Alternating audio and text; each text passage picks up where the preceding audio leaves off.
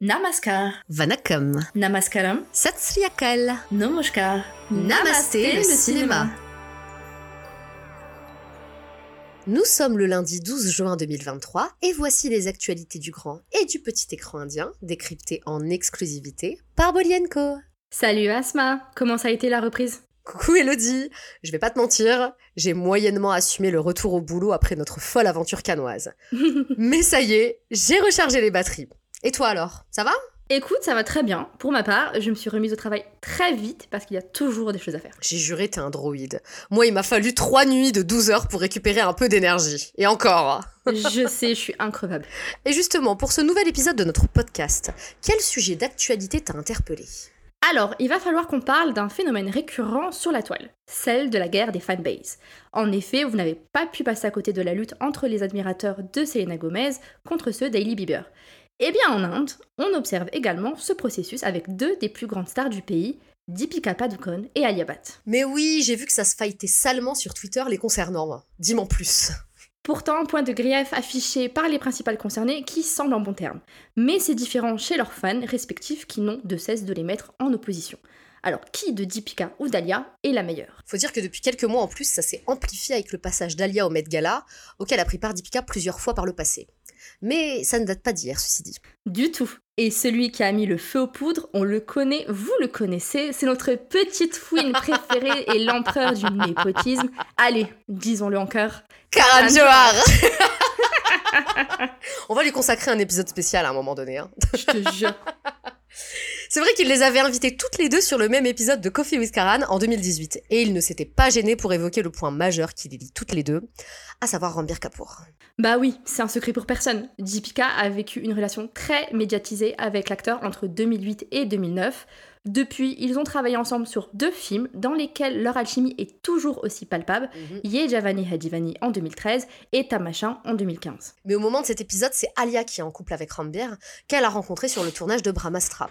Deepika est passée à autre chose puisque quelques mois après le tournage de l'émission, elle épouse l'acteur Ranveer Singh qu'elle fréquente depuis 2013. Bref, les deux jeunes femmes sont très cordiales, ne se tirent pas dans les pattes, et ce, malgré l'insistance de Karen qui tente de les comparer durant tout l'épisode. J'en suis venue à me demander si cette guerre de fans, au passage complètement stupide, n'est pas une volonté de Karan lui-même. On le sait, il est l'instrument majeur de la carrière d'Alia, c'est celui qui la promeut, qui la suggère à des réalisateurs.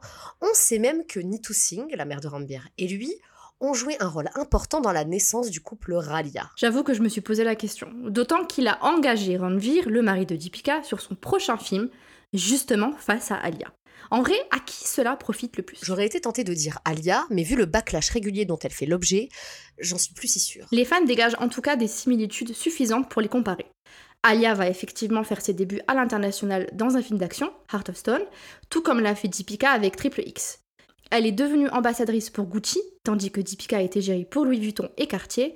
Elle s'est lancée dans la production avec le film social Darling deux ans après Deepika, qui a financé le métrage engagé Chapak. Et les sujets d'affrontement ne s'arrêtent pas là. Lorsqu'Alia fait ses débuts au Met Gala, Deepika poste le même jour les coulisses de son passage aux Oscars. Une autre fois, Alia arbore une tenue verte qui semble ressembler fortement à l'un des looks canois de Deepika. Tant de choses insignifiantes qui suffisent à nourrir cette guerre entre leurs fans. Dernièrement, c'est une célébration pour les 10 ans de Yejavani et Divani qui a alimenté les ragots, puisque Ranbir et Deepika s'y sont retrouvés et affiché sur les photos de l'événement une belle complicité. Et entre nous, je trouve qu'à l'écran, ça marche bien mieux entre eux qu'entre Ranbir et Alia.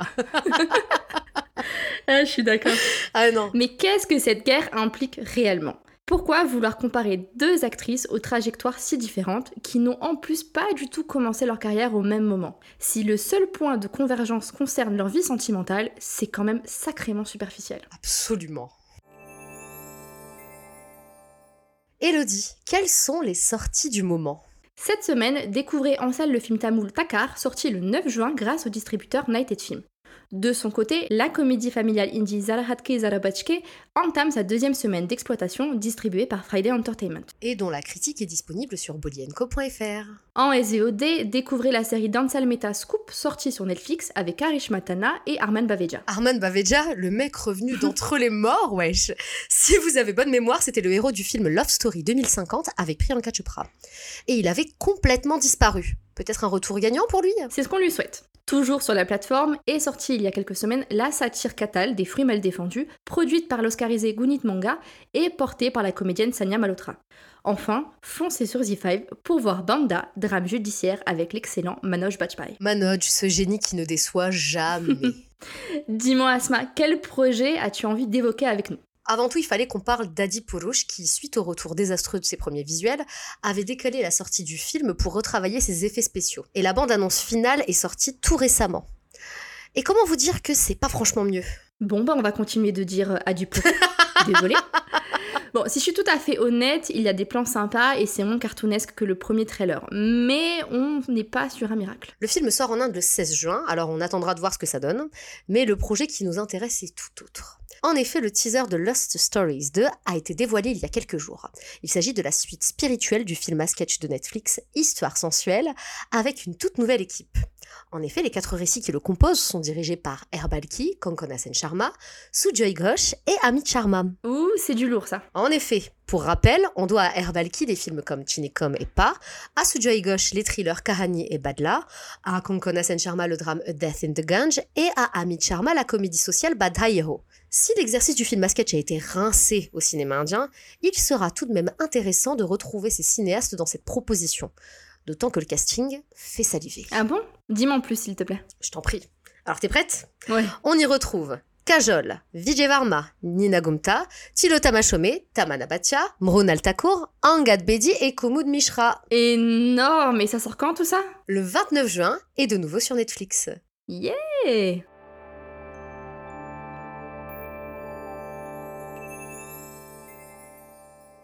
Et c'est tout pour aujourd'hui. Merci de nous avoir écoutés. C'est sur la mélodie de Naro Janove du film Kushi que l'on se quitte. L'occasion pour moi de vous rappeler que cette comédie romantique Telugu avec Vijay Deverakonda et Samantha Ruth Prabhu devrait sortir en Inde le 1er septembre prochain. vous l'avez compris, Elodie saigne ce titre. ah, de fou.